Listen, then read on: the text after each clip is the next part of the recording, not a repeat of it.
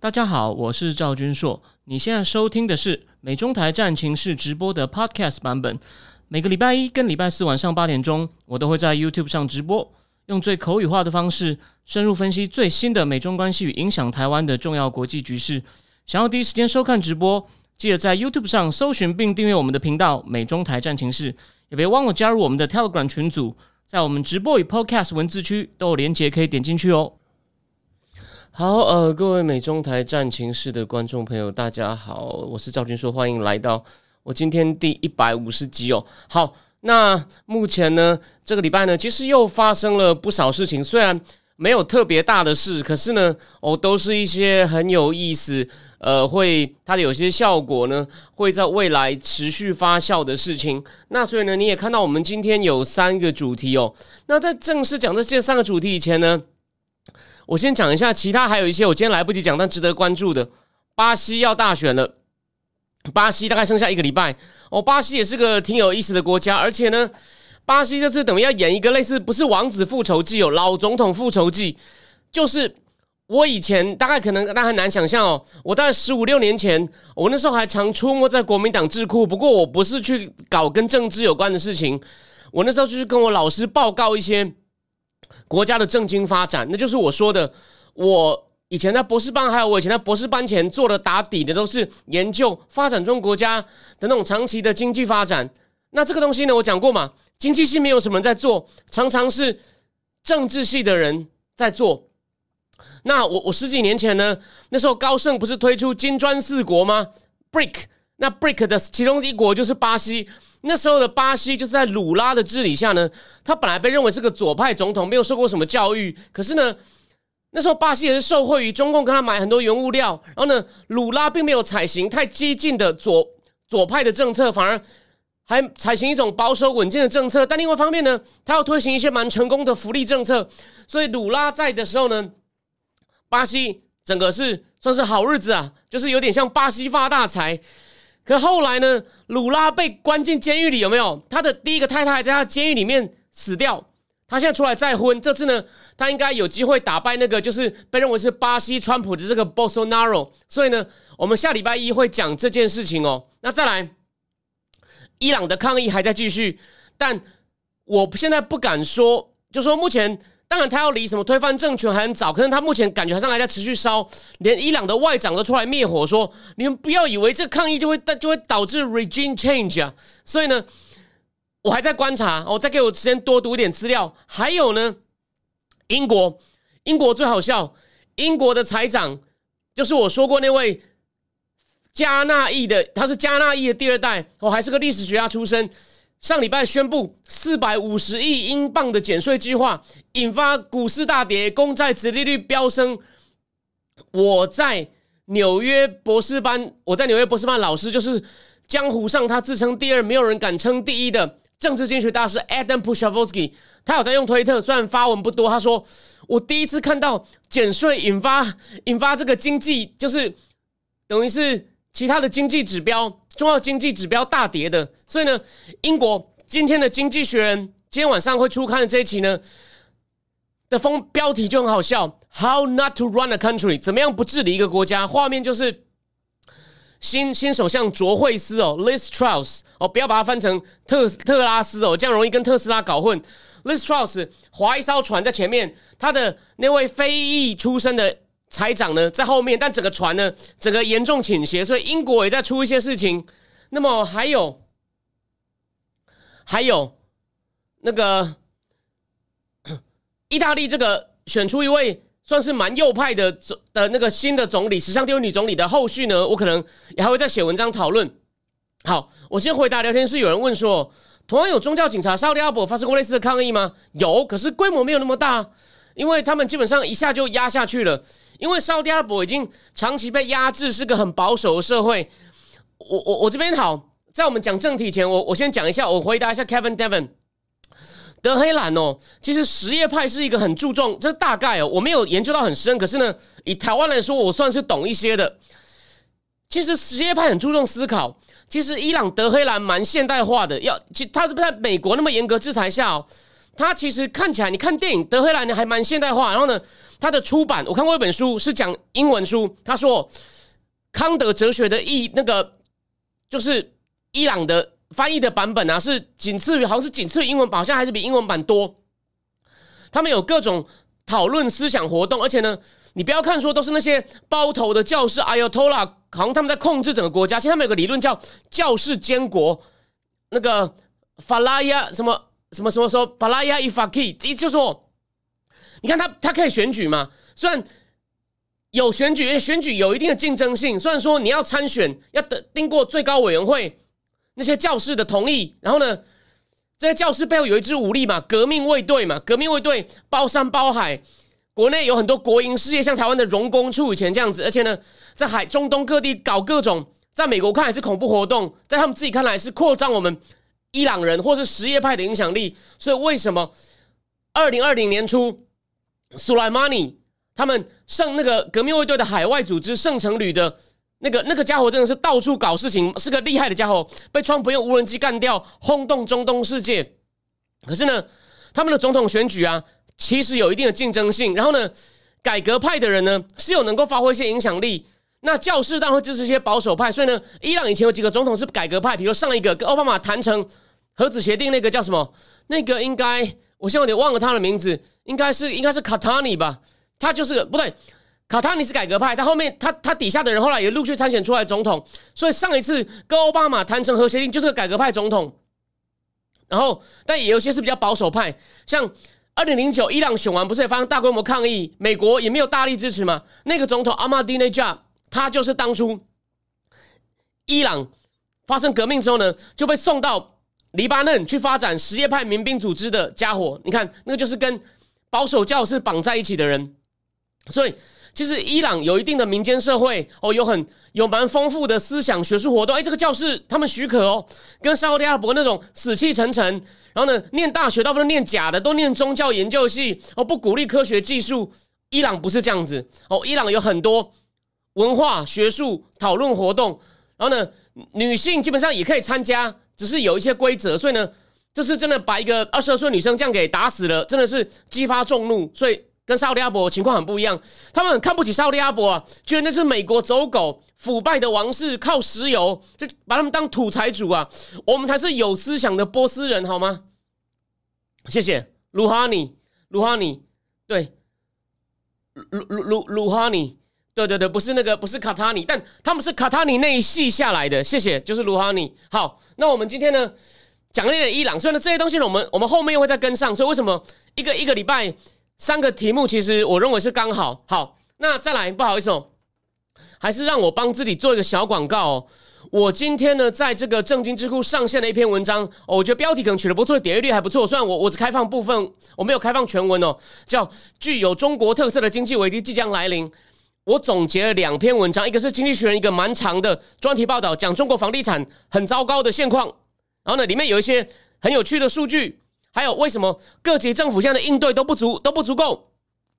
再来，我下半段文章下半段呢是总结一篇美国战略与研究中心智库报告，那个写的人呢，他之前有做一个专题叫 “Credibility and Credit”，就是在讲中共的信贷与可信度。然后他呢？从更深层的角度呢，更长期的角度去看中国房地产的问题，就是我这边透露给一些哦，没有关系，你没有请我喝咖啡，没有，我没有那么小气，我透露一点点内容。后半段的精彩部分在哪里呢？其实习近平哦，我们这一直骂他说他是蠢包子，其实哦，他也知道中共从二零零七到二零一六每年经济，你知道他每年的信贷成长率高达多少？平均成长百分之十八，哎，这不是开玩笑吗？你你懂数学的人就知道。每年如果像中国以前经济成长大概百分之八嘛，你去算大概每七年就翻一倍，那从连续九年每年成长十八，那个信贷大概翻两两三倍啊，那信贷翻两三倍，那那等于就是啊，大部分都拿去盖房子，习近平也知道这样不行，于是呢，他从二零一七开始呢，把信贷成长率削减到一半，哦，有做一些事，哎，所以呢，从二零一八不是开始有那个 P to P peer to peer lending 那种线上借贷的开始破，他们那时候还包还跑到北京。天安门广场去抗议嘛？那个、那个真的还闹很大，有没有？然后后来啊，一些什么信托公司啊、影子银行啊，哦，影子银行的定义我在正经智库上一期讲那个讲那个 capital war 有讲过，有些人觉得比较难，但是有点琐碎，有点深，但是呢，我就尽量已经把它讲的简单。影子银行很多破掉，哎，可是战略国际研究中心的作者就提醒我们，房地产呢？房地产公司呢，虽然他没有办法从影子银行借到钱的，什么信托公司啊，或者去发一些债啊，可是呢，他还是有人给他钱，是谁给他呢？哦，好，我还是提我我我认为不能给那个，我不能够，我还是要把一些秘密保留给请我喝咖啡的人。可是呢，其实很简单，你想一想，他为什么房地产公司还是有源源不绝的钱进来呢？他们搞预售制度，哦。那所以呢，预售制度呢是房地产最后这个有点像庞氏骗局，最后转得动的关键。可是后来又有三条红线，然后呢，他们也借不到，他们也借不到钱了。然后呢，问题来了，他们借不到钱去把，因为预售，我前面节目好像我是在正金智库付费里面讲过，这边可以讲一点。他们以前嘛，预售款拿到了以后呢，你以为是拿去把那些钱拿来交给包商买买材料啊？No。他们又拿去标别的地，所以那钱早就用掉了。然后他们呢，那些给包商哦买建材，甚至买家具的钱，又是跟银行贷款，现在银行不贷款了。然后呢，房子还没盖好，所以呢，现在也不能卖预售屋了。所以呢，你等于说整个整个庞氏骗局的根基快要倒了。好，我就讲到这里。有兴趣的人，看你要不要考虑请我喝咖啡，把那篇文章看完。所以呢，我只是要告诉你的是啊，这不是像那个五毛可能要讲，你们要在那危言耸听。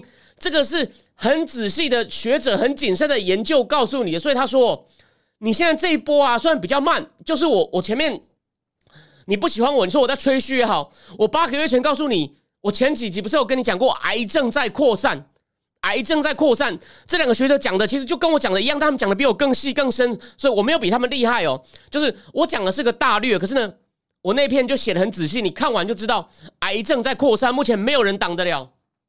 所以呢，我们就所以呢，这今天我还是要回应一下那位五毛先生，你们呢那位上海五毛先生，你们的好日子不多了。你们那个癌症呢，现在呢中央不敢动，好了，中央地方呢只敢他们不敢真的去大手的化疗哦。当然，他化不化疗都有很大后遗症，文章里面大概都有写哦。有兴趣的人，看你愿意请我喝咖啡，你先你不想花一年，你请一个月也很欢迎哦。那篇文章，你如果你想要了解为什么中共现在我有把握说。经济危机要来了，虽然不一定哦，经济危机不一定会导致政权崩溃。我说真的，你还要看习近平怎么对付，只是还没爆，还没大爆，所以呢，到底他会怎么后面的冲击，现在讲也太早。但是呢，我认为大爆只是时间问题。你那篇哦，有有花钱新闻咖啡，你看完你就知道，绝对不是胡乱。也跟我在几个月前去年讲恒大的时候，哦，那个那个那个逻辑跟基本的路径呢，我都开始在发生了。好，那。再来讲完这个呢，我们就回来讲第一个人民币汇率问题。这个也是有跟我前面为什么要讲那段，我为什么要讲到这个房地产跟中共经济？因为我们现在讲的第一个问题，汇率跟那个哦是有关系的。那大家知道，那个先先回答一下，那个 Tom Williams 减税经济崩盘，就是理论上减税应该会让一些几股市大涨啊，或者是。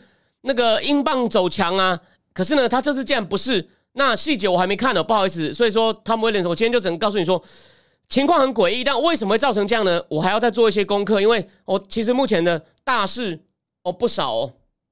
好，我先讲汇率，大家也知道嘛，前天甚至短暂突破七点二，后来又回升一点，所以现在是七点一几。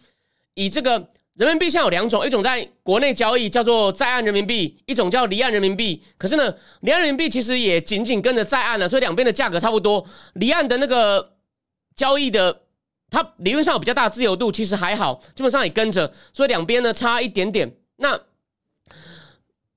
曾经基本上它现在的汇率呢，已经是二零零八年以来的新低，这是这是在岸的，离岸的呢，基本上大概也。也是有离岸人民币，二零一零年开始啊以来啊，哦，基本上也是新低。那为什么呢？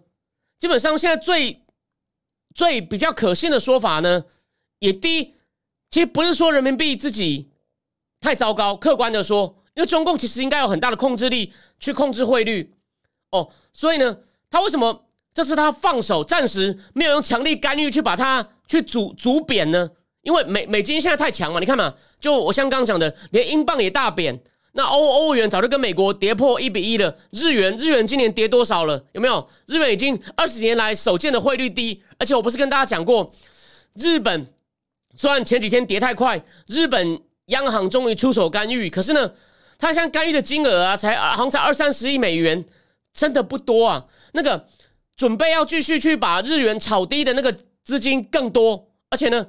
他也坚持不升息嘛？那每每每，目前我一个认识的高手，那真的高手，但我不能透露他是谁。他绝对是高手。他关注金融市场呢，根本已经只是，我觉得他也不是为了，就是只是他的发挥他的专业，而不是为了赚钱。哦，他不像我一样，还要很可怜的请大家请我喝咖啡。哦，他也认为还会在各升各升零点七五，零点七五会再升一点五，所以呢，年底会到四。所以呢，基本上是美国在升息，所以呢，大笔的资金就很像我啊，对不起，现在已经锁起来了，但你还是可以去看，我还是有开放一点，锁起来那个离岸美元市场的钱呢，可能就会往美国移。那些大笔资金，你不要想你身上的钱差两趴三趴，对都差不多，你要想的是几百万美金甚至几亿美金的钱开始往美国走。所以呢，原来投在中国的钱也是因为这样开始走。那为什么人民币现在为什么中国人民银行？没有积极去挡呢，现在问题就在这里。现在可能问题就是，他其他经济已经不行了。就是我前面讲为什么我要请你去看那两篇文章哦。我只有部分原因是希望你能够看了一部分，有些兴趣的请我喝咖啡。主要是跟你讲说有关系的，他国内经济真的不知道什么时候会崩。他最后一个能够撑住他的东西就是出口了，所以他现在呢就刚好就跌嘛。所以呢，有人有人下看，可能不只会现在不是七点一多，可能会跌到七点三多。甚至跌到七点五多，然后看能不能出口多一点。而且大家看嘛，现在美国美国的那个进出口数据也刚公布啊，出口就美国的进口也减少很多啊，所以对中国需求也下降啦。欧洲更是也要迎来严重的不景气，因为能源问题嘛。我今天第二个问题也跟这个有关呢，所以中共现在出口量都要减少了，看能不能再把就汇率让它跌一点，看能不能刺刺激一点出口。所以呢？人民银行呢？当然，他也怕，万一让它跌太快，大家引发信心崩盘怎么办？我们先帮大家回顾一下，在二零一五年的八月，因为中共是这样哦，他每天呢在开盘前，央行、中共的人行会根据前一天的价格呢，哦，会再定出一个所谓的中间价，然后希望今天呢就在这个中间价的上下两趴内交易，他没有规定一定要上一定要下，就让市场浮动，但只有两趴的幅度。可是二零二零一五年的八月，好像八月十一吧，他好像是把他把他他他定的那个开盘让大家交易的价格是前一天比前一天低了百分之一点二八。那央行说这只是一个 technical adjustment，哦，只是一个技术性调整。可是呢，市场不这么认为哦，市场觉得这是他放出个讯号是要让放手让人民币贬哦，而且。市场就开始恐慌，所以那那阵人民币就大贬。我我好像跟大家讲过嘛，如果你是我老观众，我说那次我并不是只是哦爱看财经新闻，虽然我平常我说我不做任何投资，任何问我个体个股层面我都不懂，可是那次有人给我一笔钱，他要跟我买机器，他给我一笔人民币要我汇出去，我就慢了五天回来看，哎呦，我说不好意思，你看这多给我五百块人民币减了五百五百块人民币，所以。而且那次为什么大家那么没有信心呢？因为第一，以为人行说那只是一个 technical adjustment，我今天开市前定的这个价格比前一天低了一点二八，这只是一个技术性调整。他意思说，希望能够大家以为是人行放出讯号说我们要我们要走贬，要引导市场。加上那时候大家开始怀疑。中共的经济成长率有问题，那时候的怀疑声浪更高，所以觉得那也是一个经中国经济走弱的讯号，所以那时候发引发第一波贬值潮。那在这之前呢，中国股市也刚崩盘，七月他们花了好像一千多亿人民币去救市。那为什么会崩盘呢？这边简单讲，就是前一年开放了所谓的沪港通，然后呢就有香港资金进来，反正你在香港证券、香港的股市有开户的，也可以从同一个账户买卖那个。香上海股市的股票，当然我细节可能讲错，帮我更正哦。然后呢，这个钱进来，哎，股市在炒高，然后那时候还有很多从来没买过股票的人，听到有行情也都进去，所以那时候呢，新开户的好像有七成都没有高中，都都没连高中毕业都没有，然后呢，他们炒了一阵子以后呢，反正大致上了，就是中央觉得哎这样有点危险，就开始把钱收回来，哦，就引发崩盘，股市崩了没多久，后来救市救回来，八月汇市又差点崩一次，所以那时候那年经济学人不是还弄一个股市那是那种走势图，一条线一直往下，然后习近平这样撑着，而且根据那本书嘛，《华尔街日报》两个记者魏玲玲跟那个。那个他的那个伙伴，我现在笑又忘了什么名字哦，我真的老了。魏玲玲跟他的那个那个伙 Bob Davis 合写的 Super Bowl Showdown 里面，据说习近平那次上了精选封面，且被嘲笑，他非常不高兴哦。而且那次二零一五股市大跌，他们不是还派公安，不是派金管会去查哦，不是是类似派证监会查，派公安部去抓人，说你恶意做空股市有没有？所以呢，我是帮大家回顾一下中中共二零一五第一次哦那个。汇市大跌，那这次呢？当然，这次人民币，它它我说了嘛，人行它没有直接干预，因为目前看起来呢，大家认为他希望它让人民币贬值，有助于出口。可是呢，他也怕贬太快，就像日本一样，日本上礼拜贬太快，被迫出手。人行这有做一个动作，他把所谓的你的外汇准备金的比例呢，以前前一阵子是零哦，就是你要买卖外汇。哦，你手上不需要有任何储备，反正你有多少卖多少，你要去借也行。这是规定，你交易的金额你要留百分之二十当准，一下拉高到百分之二十，就是不要让你一定要让你手上有留一些美金，不要让你哦有人要买美金，然后呢银行就把美金全部拿出来让你让你买让你买，然后他就赚一些他就赚一些人民币，因为现在美金在走阳啊，我拿美金出来我可以换到更多人民币啊，对国内银行来说是有利可图的，他就呢拉高。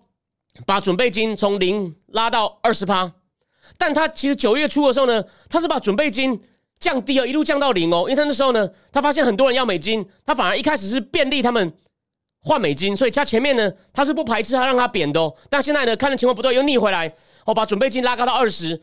他上一次拉高到二十呢，准备金的比例拉高到百分之二十趴呢，也是也是二零一八人民币又一次。大贬又一次走贬的时候，哦，也做过这样的工这样的动作。然后呢，现在呢，而且呢，如果央行那个银行要买卖这种远期的外汇的金融商品，比如签一个合约，哦，就是我规定在未来什么时候以多少价格卖美金或买美金给你这种远期的延伸性金融商品合约呢，也要出示我手上还有多少的美金当准备。所以呢，央行做一些。人行做一些间接的动作，来稍微就是让它有序的往下贬。那我要提醒大家一件事哦，有有有有序的往下贬。那所以他还是希望它往下贬。所以我再说，再来可能会下看看七，有人说七点三，有人喊到七点五。那可是现在有个问题，人民币往下贬呢，其他国家就要可能要跟着贬，不然你出口无法竞争啊。像韩国，韩国现在就有这个问题啊，韩国韩元。大家在韩韩国不是也在考虑吗？可能要靠换汇来保证多换一点美金，多换一点美金来应付需求。韩元也在贬得很强啊，老老谢不是在喊说韩元危险吗？我韩国股市也在大跌。然后呢，印度的那个货币对人民币好像也升值大概八了，那这样也会影响到印度的出口啊。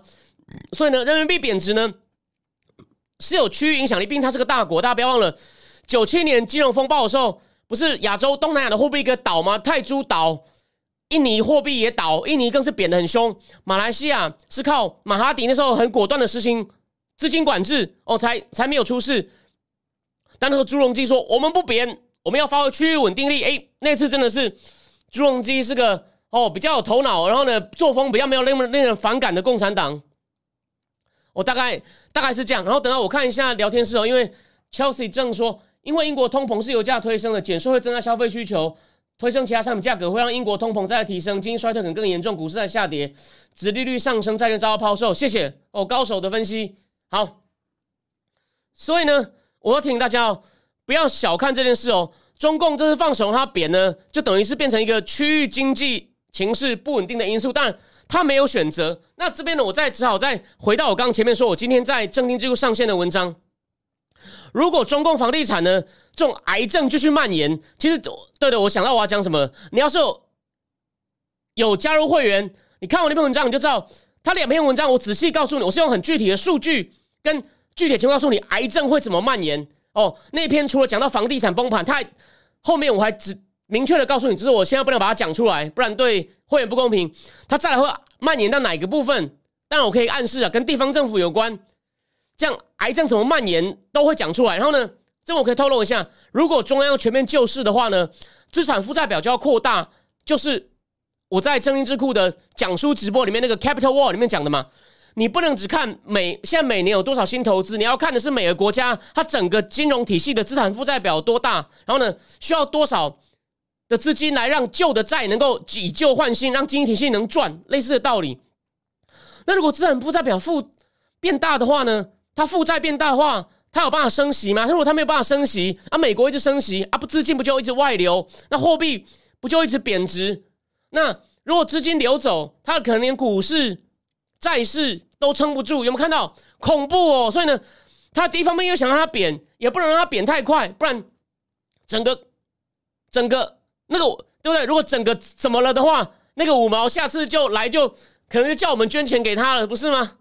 所以这不是开玩笑的。所以呢，这个其实很有戏，就是说他现在还能够有序控制。但我提醒大家，你看过我那篇文章的知道，他还前面有风险，所以习近平底下的官僚处理不好的话。呜，这样下去哦，一失控打滑就精彩了，有没有这可能？有一个我没有在文章里面写进去的，我这边跟大家分享，这边就你有没有请我喝咖啡都无所谓。他说这些官僚哦，他们其实哦，他们早就说要担心这个房地产泡沫，可是呢，他真的要处理的时候呢，他其实手上的工具，他有没有经验？他手上有没有足够工具？来处理，或者有没有办法很果断的去处理呢？这些都是问题啊！而且呢，还有习近平可能在背后指手画脚，就很像我举个间接相关的例子：为什么俄罗斯打打仗打那么惨？啊，普丁有人就说，只要普丁交给那些将军去打，自己不要乱干涉，应该就有机会赢。但普丁如果就在那边 gay 搞，喜欢干涉，说你哪里一定要守住，哪里不能撤，问题就来了。习近平也一样啊，就这些官僚哦。你叫他们去，他们叫他们做一些正常的经济管理，像易纲啊那些人哦，就是那些像易纲啊、刘世宇那些人，你叫他们平常的时候呢，有钱的时候、顺风的时候呢，发钱给大家没有问题，好看起来好像很厉害，然后就说哇，中国了不起啊，你们这些小国看不起你们呐。我跟你讲，真的逆风的时候呢，第一，中共严格来说没有这种经验，因为这次他们的。泡沫要破掉，他们累积的那个资产负债表已经大到跟前面几次不一样。它有小规模救市成功的，今天我们我们不否认，但这次呢？哦，Who knows？所以呢，他当然他资金管债是很严格啦。它但是呢，它这种货币继续贬的动力，除了它主动的为了促进出口放它放以外呢，还有各种不利的因素也会在推升人民币往下走。所以呢，我们先继续往下看。哦，那我就把这个。怎么样去看待目前的人民币往下贬呢？我已经告诉各位了。好，等我一下，我来换个，我来换个标题。我们先再进到第二个话题。哇，我我忘了，我刚刚标题没有换成，但不好意思，我变成第三个。Pompeo 脸说亮点。好，油管泄露的欧美各方反应。那个有人说七点一其实还好，没有错。他现在哦，但是你看哦，他在这个月啊，那个我提醒各位哦，他从他他从他今年已经点了十几了，然后呢，这个月好像已经点了三趴了，这个月就三趴喽，这个月就就三趴了。对，七点一，它其实哦，它其实九月初还在六点八，现在一下七点一，然后呢，所以我说我刚刚有讲嘛，下看。有人喊七点三哦，有人喊七点五，那我们就先继续看下去。哦，对，再来就像张达凯讲，普京不插手，不会打七普，在国际间关机，关注度不会那么高，不会给泽伦斯基那么多机会，没有错。好，第二个话题，有人说油管是美国炸的，这个呢我们不能确定，可是我们先，我们先给大家看一个图哦。等一下，因为我觉得台湾只是对这个消息蜻蜓点水，你看哦。油管是这样，哦，地下的油管，它现在被发现有三个泄漏，它基本上是靠近，这是瑞典，然后呢，这是丹麦，但今天有个最新的新闻，说我发现第四个泄漏点，今天下午传出来的，就这个这些地方呢，礼拜一不是他们录到一些爆炸嘛，甚至有震动吗？大概在瑞士地震以上，大概是一点九到二点一级。然后呢，再来呢，后来就发现，哎呦不得了了，那个天那个天然气泄出来，而且呢，形成很大的泡沫哦，直径有几百公尺，最长还有到一公里的。我今天的预告不就贴出一个海面上的泡沫？那目前呢，能够马上去检查油管问题吗？还不行。他说，因为这些泡沫的干扰。还需要等一到两个礼拜哦，基本上还要一到一到一到一到两个礼拜。然后呢，哦，聊天室呢已经有人破梗了。那个 Cart Afsra 说，拜登说要让那个油管让它不通。好，我等一下告诉有有，我等下告诉有人引了这句话。那我们我们先来看看，因为台湾哦新闻只是蜻蜓点水，我们来看一下欧洲各国的反应哦。我主要从法国媒体上，我帮大家总结一下。第一，当然，目前我说了嘛，你还不能去检查油管。然后呢，可是呢，目前初步的反应，大家就这个结论，你你也知道，一定是人为的。可是各方的说法还是有些细小小的不同，所以我们来看看大家怎么说。欧盟外长 Joseph Borrell 说，这是故意的行为。哦，我们先举最大的，瑞典的情报机关说，不排除这个破坏行为呢，牵涉到一个外国强权。你看，哎，有点在暗指哦。芬兰外长说：“从这个行为的广度来看呢，一定有政府在背后搞的。哦，这不是个人行为，一定有政府也在暗示哦。哦，芬兰呢说他们要调查所有波罗的海上的船只，去看看能不能发现，在泄漏点的附近呢，是否当那时候有任何行动发生。然后呢，再提醒大家，这个深这个爆破，他们量到的礼拜一晚上。”就是欧洲时间半夜量到的爆破呢，深度达到七十公尺，是一种复杂度很高的行动，应该是要专业军人的能力范围内才有办法做到的吼，这是个暗示。然后法国的媒体呢还访问了一个在读一个柏林的教授呢，有一个柏林的一个柏林的教授他说，破坏两个在深海中的油管这种重重大的行动呢，比较像是国家国家派人去干的事情。哦，也是，你看这个是学者讲的。哦，波兰的这个总理说，这很清楚是个破坏行动，sabotage。然后呢，这呢暗示就是已经揭示了乌克兰的紧张情势升到了另外一个阶段。这个只差没说，就是你普丁干的。波兰讲的最直白，因为他是等于是乌克兰的前线嘛，等于是战争最前线。虽然他没有直接被波及到，就说这就是个破坏行动，就是为了俄乌战争所所搞的事情。哦，只差没有明讲，就很像以前英马基金弊案，不是已经查到纳吉吗？美国司法部呢，他没有明点纳吉的名字，说大马一号官员洗钱洗到美国来，哦，就是这个，就是类似这个东西。好，再来，然后呢，有他们这个法国媒体还访问了一个独立的这种海洋分析师哦，他说。啊，打对不起。然后法国军方怎么说呢？说这个该爆破发生的区域呢，很适合小型潜水艇出没，所以呢，应该有三种可能：第一个是战斗潜水夫去弄的，发起爆破；或者是移动水雷 （mobile mobile mine）；或者是呢，无人潜水艇去弄的，无人潜水艇进行了爆破。那丹麦的国防部长呢是说，目前天然气泄漏造成的混乱呢，使得酒油管的检查还需要一两周才能进行，所以呢，那目前。真相暂时不能大白。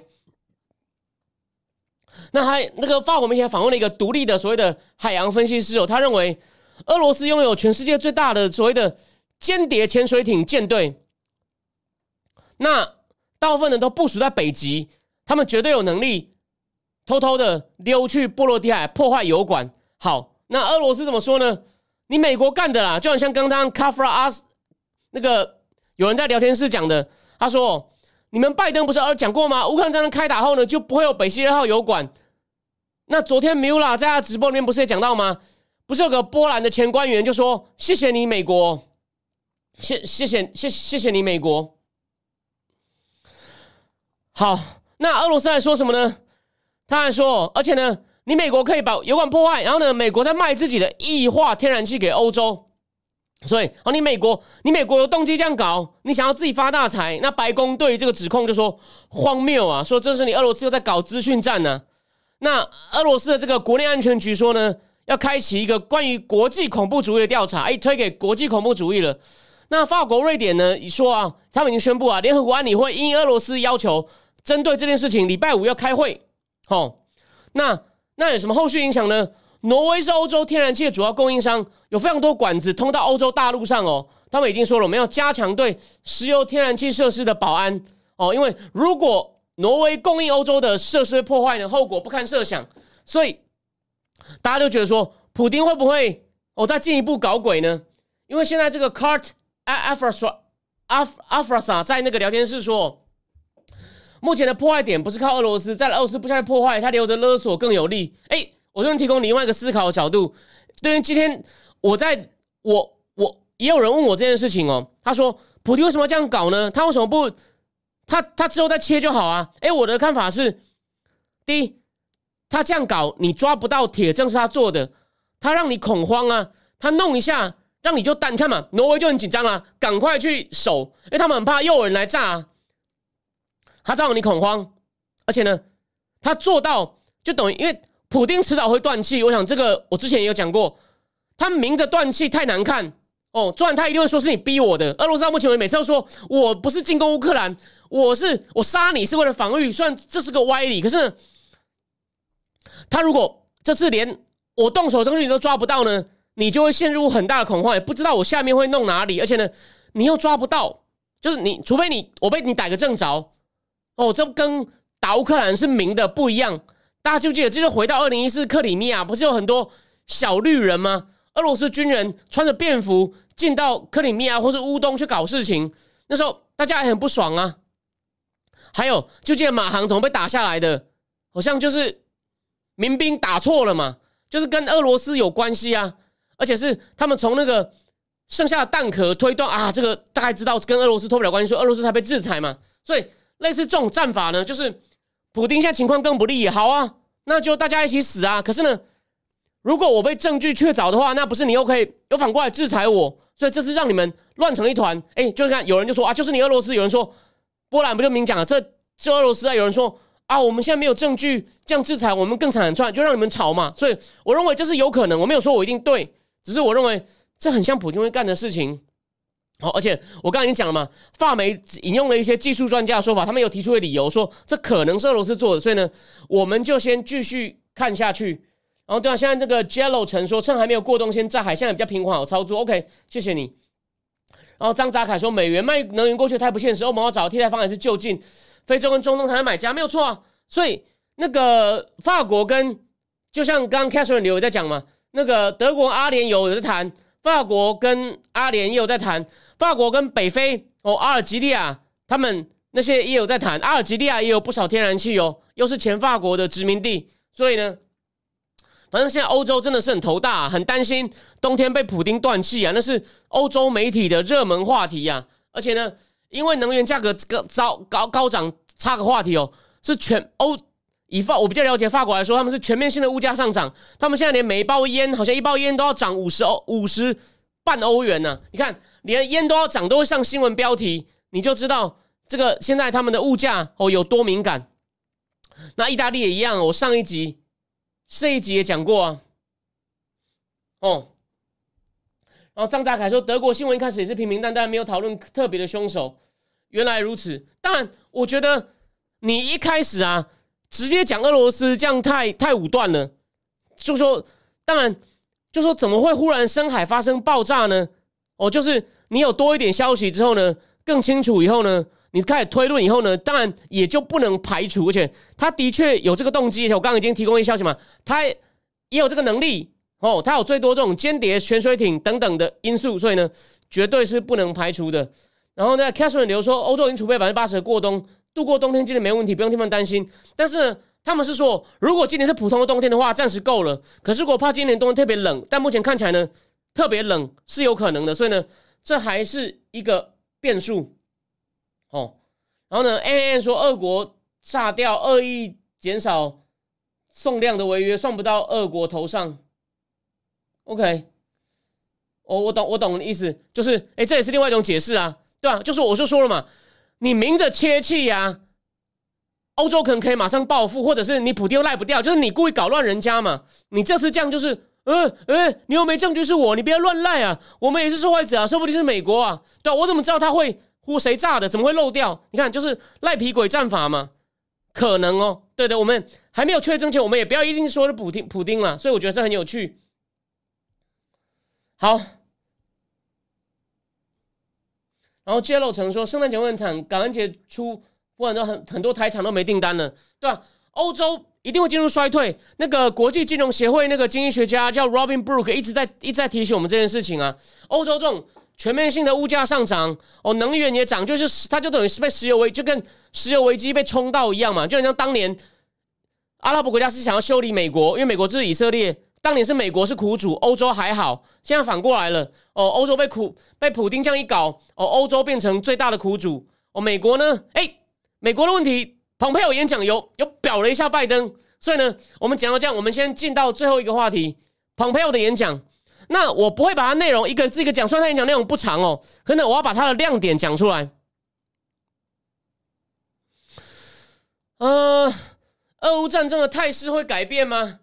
如果它天气那么冷，天然气真的因为被迫要配给，虽然他们会优先供给民生，万一很多大厂。哦，需要天然气的大厂真的停工哦，真的裁员影响经济，哎，说不定就有，哎，就一样啊，就有那种比较右派的出来说要跟普京和谈啊，虽然他不是好东西啊，甚至像法国，我举例，虽然他们不是因为这个问题，法国现在呢左右两极左极右就在要修理马克宏嘛，他们考虑要提出不信任案，对国会在对总理提那个 Catherine Book 呢提出不信任案，马克龙很强硬哦说。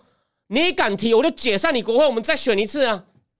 但他们提的理由有很多哦，不是俄乌战争，可是假设这个能源价格高涨，引发全面性的通膨，然后呢，甚至天然气，甚至就算民生够用，工业不够用，或者连民生都要轮流限电等等，那就会有一些政客出来说政府无能啊，然后呢，甚至对吧，倒戈啊，不信任案呐，等等。有可能啊，就说如果说不定真的有倒戈的话，那重选政界就是尽速结束乌俄战争，或者是我们一定要，好，我们要我们要给乌克兰武器的前提是要再给他更多武器的前提是，他取得一定胜胜利之后呢，要和谈，类似这样子。我不能把我们，我们不能永远无穷无尽被你拖下去，有没有可能？有可能影响到，但这要先继续看未来一两个月，未来在。因为乌克兰目前上上礼拜大反攻之后，目前好像没有新的进展哦，我们就先看下去。算普京现在全国征兵，狼狈的要死，大家都拼命快逃啊！所以中共之前封城，很多人逃，现在换俄罗斯逃，两个地方轮流逃。那这个还要再观察，目前还没有更多突破性的战果。但是呢，我相信更多重武器到了以后呢，我对我对乌克兰是有信心的。哦，好，那再来，我们来讲第三个。我们来讲第三个，Pompeo。好，Pompeo 在这个高雄这个世界台商论坛演说呢，我先讲他的大结构。哦。他呢一开始就称赞一下台湾哦，台湾自由的地方跟对岸完全不一样。Pompeo 来能来这里，不能来那里。然后呢，他讲了一些哦，他就是一开始很快就给亮点嘛。当然，他是个经验老道这种人物，说你们已经是个独立的国家，我不需要宣布独立了。而且呢。我我在任的时候，早就把你们当类似个独立的国家看，所以呢，我派了我底下的国务次卿 Crack 来跟你们谈一些经济上的合作。我把各种国务院对台湾外交官不合理的现象全部去掉，你们当然能够进我以前办公的地方来，就当把当一个国家我来谈。然后呢，再来，反正他前半段呢。然后再讲一些区域形势的变化，什么日本也增加国防经费，哦，澳洲也在弄潜水艇。然后呢，他有说过，我没想到我还能够访问越南。这我以前念军校的时候，越南是我们的对手，还要打越战，都是不可测。区域形势也发生变化。可是呢，大家不要忘了，这是个台商论坛。再来呢，哎，不过他有提到我们的中国政策，就他要再讲了一下川普时代中国政策，这个等下会讲一些细节，那就是亮点。然后最后再讲到。台美之间价值相近哦，台湾科技发达，绝对双方有更多地方可以合作哦，而不是要靠传统的靠中国大陆的便宜劳力帮美国人生产便宜的民生用品。他说呢，这种时代哦已经过去了，而我们应该要跟台湾、东南亚哦进行更多的合作哦，这就是他的演说的结构，但他有讲到如让台美之间的，比如说经商啊、贷款啊、其他方面的合作更便利一些，比较具体的东西。虽然他还没有，他有讲到一些具体事项，当然没有讲的很细啊，毕竟他他不是商人嘛。可是他有讲到说，台美之间本来就应该更应该要紧密结合。为什么？因为大家都是一个自由民主、法治、讲究市场经济的地方。其实他这样讲就是在表中共啊。哦，那你不要觉得这听起来老生常谈哦。我今我我我说他跟拜登政府有什么不一样呢？我今天要跟拿一个对比，为什么呢？美国驻中共大使 Burns，他今天在新加坡的 Milken Institute 演讲，他有提到拜登政府目前对中共的态度。我觉得拿 Pompeo 在高雄演说，跟美国现任驻中国大使的态度，我来做一个对比。好，那我先继续讲，差别在哪里？蓬佩奥说：“蓬佩奥几个亮点，我觉得台湾媒体都没有报。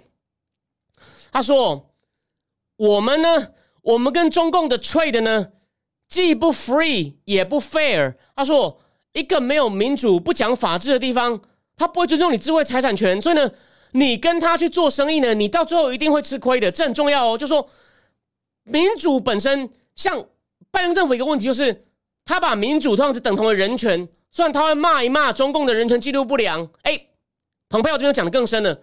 一个好的民主政治能够保障市场经济的良好运作，所以呢，但中共没有，所以跟中共做生意会出问题。所以呢，美国不能再被这样占便宜。我们如果要继续跟他 engage 打交道的话呢，要站在一个 position of strength，要让他站着我们的条件，哦，不能再让你这样占便宜。哎，这个非常的重要。啊，第二就说了，我们不要再利用，不是在利用，我们要跟其他有创意、保障法治、有创新能力的国家，像台湾或其他国家合作。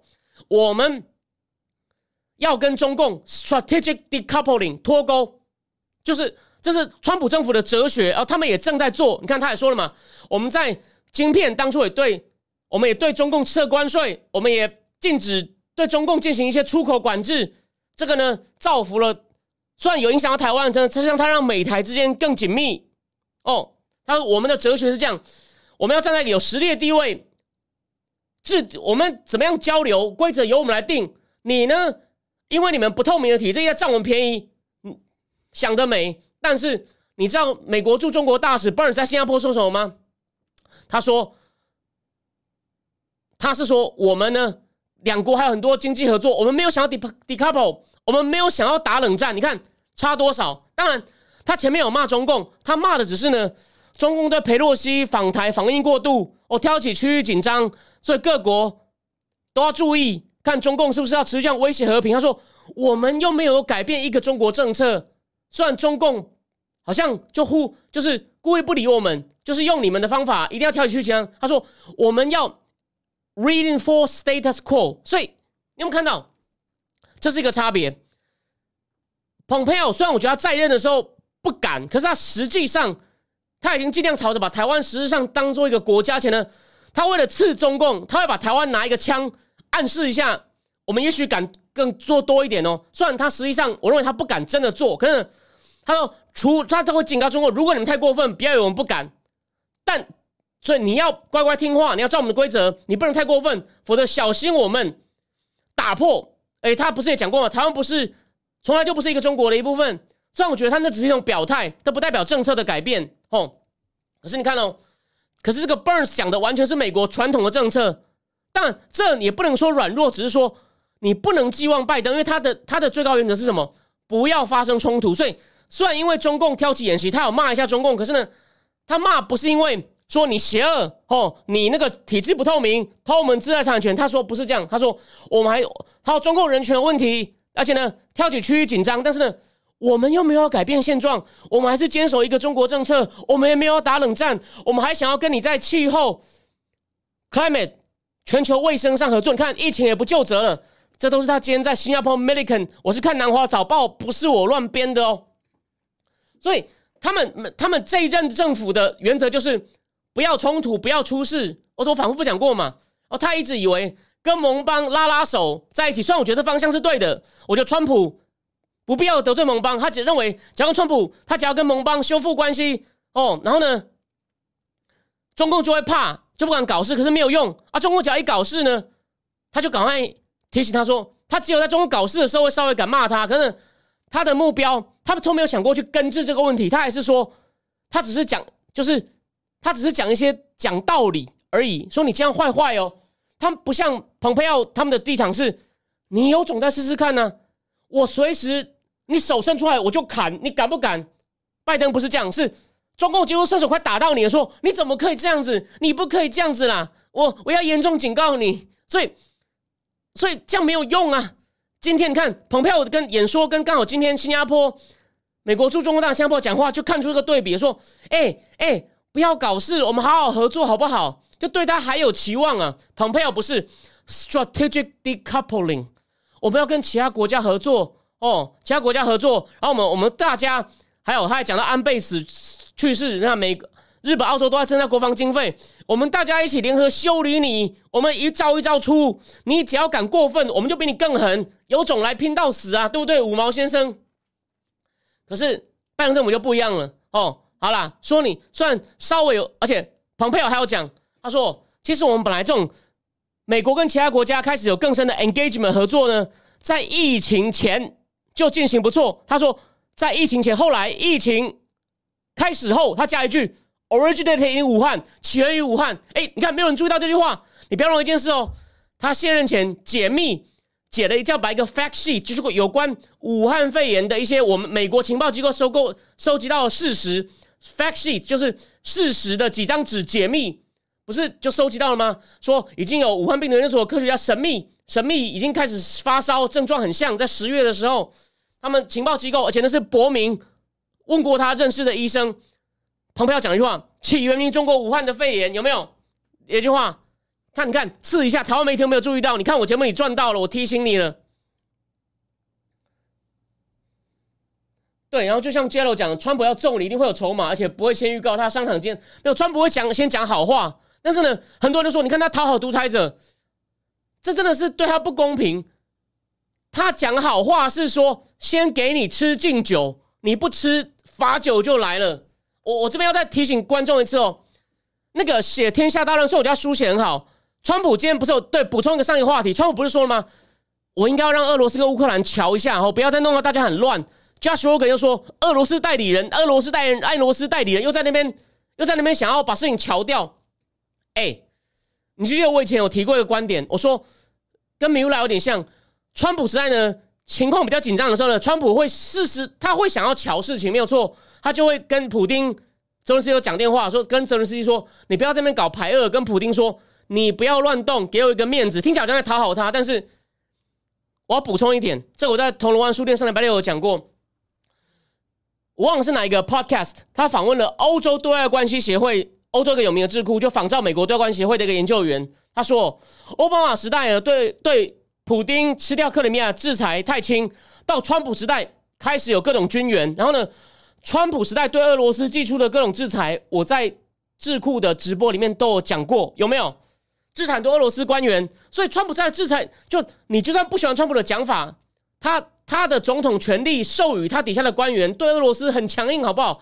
就该强硬的是他没有软弱过，然后对乌克兰的各种军事支援，川普在很多拜但拜登政府有有跟上这点，这两个倒是蛮一致的哦。这点拜登政府也没有做的比较差，所以我们是就事论事。所以你们看到，所以川普讲好话只是一种技巧，然后都被黑他的人求他就讨好独裁者，干他翻脸的时候比你拜登强硬多好吗？好，再来还有什么亮点？再来个亮点，蓬佩奥有讲说。他有提到拜登政府现在屡次说保卫台湾哦，他说拜登政府这种讲法呢，只是增加困惑哦。但但他没有说什么应该对的，因为他不是现任官员嘛。但他有说，我们美国一定会跟继续保卫台湾。然后他说会用一种更加强密的贸易合作。他有点把话题转掉了。可是他有他有批评，就是说拜登政府这样讲呢，意思就是说美国政府政策没有真的跟上呢，只是增加困惑。这跟葛莱伊的说法有点像。所以蓬佩奥。哦，这有批评了一下拜登，然后他还有讲到印太经济架构，他说这个架构呢，他实在看不出有什么经济内涵，所以没有什么好处，很难把大家拉在一起。然后最好笑的是，你叫做印度 Pacific 架构，结果印度竟然说他不参加，他就在讽刺拜登政府无能啊！你的经济架构根本就没有牛肉给大家分嘛，你要怎么样把大家拉在一起？然后呢，你拜登每次说保卫台湾，你政府又没跟上，只是增加困惑，所以他他其实这次有蛮不给面子的批评了拜登政府。那台湾的媒体呢都没有讲，所以我准备把这些呢，我写成书面，我应该会发表在《泰报》上。哦，请大家哦再期待一下，应该下礼拜会上线。哦，明天睡饱了，哦，我通常直播很累，我睡饱了，你就会就会开始讲这些东西。所以因此呢，蓬佩奥的演讲呢，其实。蛮精彩的，台湾媒体呢，把他修理拜登的部分呢，哦，都把他都没有爆出来，哦，那么只是讲了一些，说台湾已经是个独立的国家，然后呢，台湾战台湾有民主和法治啊，然后一来就是要跟对岸完全不一样啊，哦，他还要讲到中共什么呢？中共是个 repressive adversary，哦，就是残暴的敌人呐，就是压制人人民的敌人。你有没有发现，他其实，在你不要以为他现在卸任才这样讲哦。他在任的时候，其实已经有讲过类，就说美国呢是已经把你定位成你很坏，然后呢，我们现有的美中的基础，我一步一步砍，你不照我的，我就一步砍，我领事馆把你关掉，我把你最大的，我把你最大的五 G 龙头华为砍掉，我把你中芯国际列入黑名单，好，你不改哦，不改，然后呢，关税你不让步，我就一直给你加，我不是说瞬间毁掉，可是呢，你不要以为我不敢。我全部，我把你打回石器时代。所以中共那时候，你们想过，他虽然会对着墙内，或者是不敢对着美国，他敢对着别人的时候骂美国，他敢对着美国官员嚣张吗？拜登一上台，在阿拉斯加就被侮辱一次，后来 Sherman 去天津又被一个叫谢峰的又侮辱一次，啊，人家就不怕你啊。所以回过头来，你看嘛，蓬佩奥的演讲要再证明这个哲学，所以呢。非常希望哦，共和党哦能够能够这个至少其中选举先赢。那众议院能赢呢？目前呢几率七十趴了。参议院现在出了一点问题，我先帮大家补充一点哦。那个现在有个坏消息哦，连 Ohio 本来认为是共和党的铁票仓呢，这个这个 J.D. Vance 就是那个新秀，才还不到四十岁，川普支持的 J.D. Vance 呢都还输，我就说那个很贼的民主党温和派。的那个叫 Tim Ryan 两个百分点，这其实不该输的，这其实真的不该输。哦，我还有应该是共和党的算是占有率的区域，但那个 Tim Ryan 很贼，就是还有说了，他我赞成川普的一些政策，比如说贸易政策、边境政策，所以呢啊那个 J D Vance 的竞选技巧不好哦，又是新人，所以呢 Tim Ryan 有拉到一些有拉到一些算是中间的游离票高手，或者是就是对。J D fans 有些疑虑，然后听到哎，你也支持川普的政策，好啊，那我可以投你啊。所以现在有点麻烦哦，参议院可能拿不下来。可是呢，那所以呢，我最后我来看一下聊天室哦。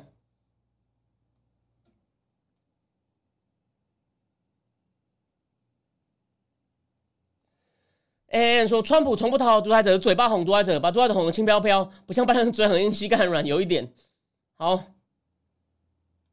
大家还在跟五毛战，谢谢大家。哦，台湾负责人有跟老庞见面有合照，新闻也有报道。谢谢 Catherine 刘那个 OK 健身教练的中国联邦联盟，这我真的不知道。OK，然后那个 Cart Af Af Afrasa 他说：“我破欧洲各国支援乌克兰的经费表，美国不爽，的确有这个可能性。”OK，好，谢谢你提醒我，谢谢你提醒我。对，然后张扎凯说，西方国家所关注除了人权和法治，对于契约精神都很重要。看看那几项没有？对，蓬佩奥有讲到类似的概念，很重要。然后 Jello 成了川普这那个，那还有什么呢？对对对，就像 Catherine 讲，川普昨天跳出来说，因为当俄乌和事佬，就是川普时代，我认为他可以事先就把事情调掉。虽然调的时候呢，他。没有那么注重所谓的民主人权哦，他会用一种方法让两边就是来谈个 deal，你们要什么？然后呢，我看能不能给，反正呢大家都满足了吼，签字画押，不要再闹喽，不要闹喽。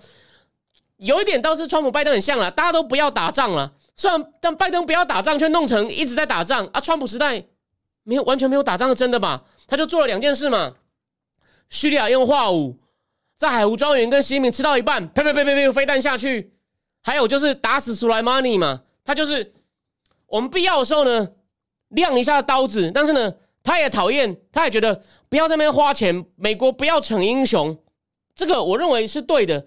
那拜登其实这方面也也也也跟上了啊，只是他弄的方法老是鼓动独裁者，然后美国现在给了乌克兰多少钱了，对吧？你不是说不要耗费耗费美国国力吗？就你现在算他那么愿意帮乌克兰哦，就是他的无能那种事情之后，他很努力在补破网，我们也不能全盘否定他。可是你看他就是他老是达不到他的目标，然后呢要花更多力气去补这个洞，所以他怎么不令人担心？我们为什么不能以美？就是。最后讲一下哦，一直在扣人家医美帽子的人呢，国民党那种烂医美呢，没有料的人就喜欢制造敌人，他制造一个很烂的敌人在那边打，让人家觉得他很厉害。那敌人是你制造出来的啦。那个医美论虽然很可恶，我就是偶尔骂一下而已。那至于我们这种是仔细判断各种消息之后，综合讨论之后是合理的，保持戒心。然后呢，他们还在那边讲说，哎，圈粉医美啊，医美啊。你看过多少东西？笑死人！就这样，你们知道我在讲谁就好。我们不要公开点他。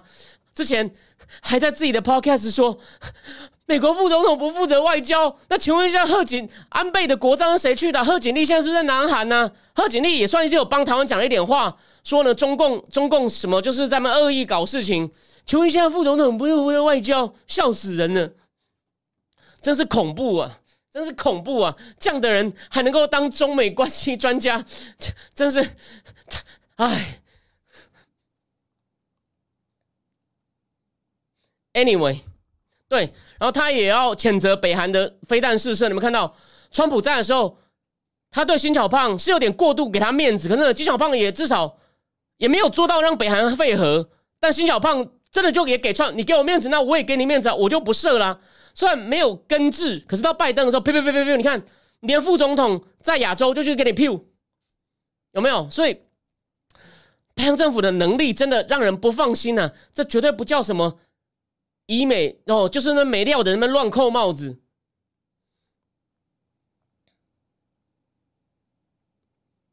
哦，好，那 anyway，哦，就就就就跟劝说，还有伊朗核设施偷袭，OK。Gary 告 Gary 郭说，拜登太不擅长外交。而最好笑的是，他在参议院的外交委员会当过主席，也当了快三十年。他早期就是有一本书叫《转向》，就是写中美关系，写到两千年的经典。拜登早期是很注重中共的导弹，还在法案里面要限制中共导弹出口，就要限制中共卖给伊朗。拜登早期倒是还比较抗共，哎，很奇怪。反正拜登从一选上外交，他跟奥巴马，他跟奥巴马会熟，就是奥巴马加入外交委员会。拜登，但我们不是拜登，不是没有长处了。拜登很会 hold 到钉，他很会交朋友。他开始带着奥巴马，奥巴马觉得，哎，这个这这老头对我蛮好的。然后后来发现，这个这个老头跟参议院变熟门熟路那么久了，他选他当补充一下，虽然我之前讲过，他选他副总统，就是奥巴马每次法案受阻，就是叫拜登去跟 McConnell 桥，就是老麦老麦啊，不要在那边挡啊，或者奥巴马缺几票，叫拜登去拉，哎，他有时候都能成功。他很会，他不管是国内的跟他的国会同僚，或者是跟国外的政要关系都不错，每个人看到他都 Hey Joe，Hey Joe，所以他有他的长处。可是呢，他适合做副手。你叫他运筹帷幄，他自己不行就算了，已经老了。你看今天连发没有在笑他嘛？他不知道为了什么事，谢谢一些参议员，又讲到一个已经死掉的国会议员名字，还说嗯啊你不在这里吗？然后前几天不是还牵了密西根州长的手？他自己已经有点老迈，有点昏头了。Jack Sullivan。Blinken 也都不是个咖，啊。然后国防部长 Austin，我不会说他差，可是他是陆军呐，就中央司令部的。啊那他他不是打海空战，然后最后再帮他复习一下。副国务卿 Wendy Sherman，虽然他现在开始负责亚洲，那是负责谈伊朗谈判的好吗？希拉蕊的姐妹。另外一个副国务卿 Victoria Nolan，之前是东欧的助理国务卿。国防部次长 Colin Cow 也是负责助，也是负责国防部次长，讲错了，他是国防部的，对，国防部次长 Colin Cow 政策次长也是负责伊朗谈判的，也不是懂亚洲的，啊他们懂亚洲那个 Eli Ratner 那个比较鹰派，那个只是助理助理次长而已啊，所以拜登政府的高层人士啊，Blinken Sullivan 也不是亚洲专家，只增设一个 Kurt Campbell 印太撒谎印太事务协调官，好吧，只多一个，所以呢。他真的有权利转向亚洲吗？没有。然后呢，欧洲也没顾好，所以呢，对一个在参议院当了二十几年、外交委员会当二十几年老将，这实在是很搞笑。所以这世界乱成一团呐。好，今天呢，原则上呢就讲到这里，讲到这里。对对对，下次他上线就问他说：“你核酸了没？你核酸了没？” 哦，我觉得这个最有利，最有利。哦，那个撸八子，你核酸做了没啊？你鼻子被捅破了没？好，那今天呢就讲到这边。那最后讲一下那个，今天礼拜四，下礼拜一呢应该会讲巴西总统大选。那另外一个话题呢，让我再想一想，好吗？好，那最后就是有定制库的人，那篇文章很重要。你如果你对中国，你想知道这个五毛嚣张不了多久，一定要去看那一篇。那没有定的人呢，你也可以看看前面。哦，就这样。那非常谢谢大家，我们下礼拜一见，晚安。哦，他做了核酸，Let's go brendon let's go brendon 拜拜。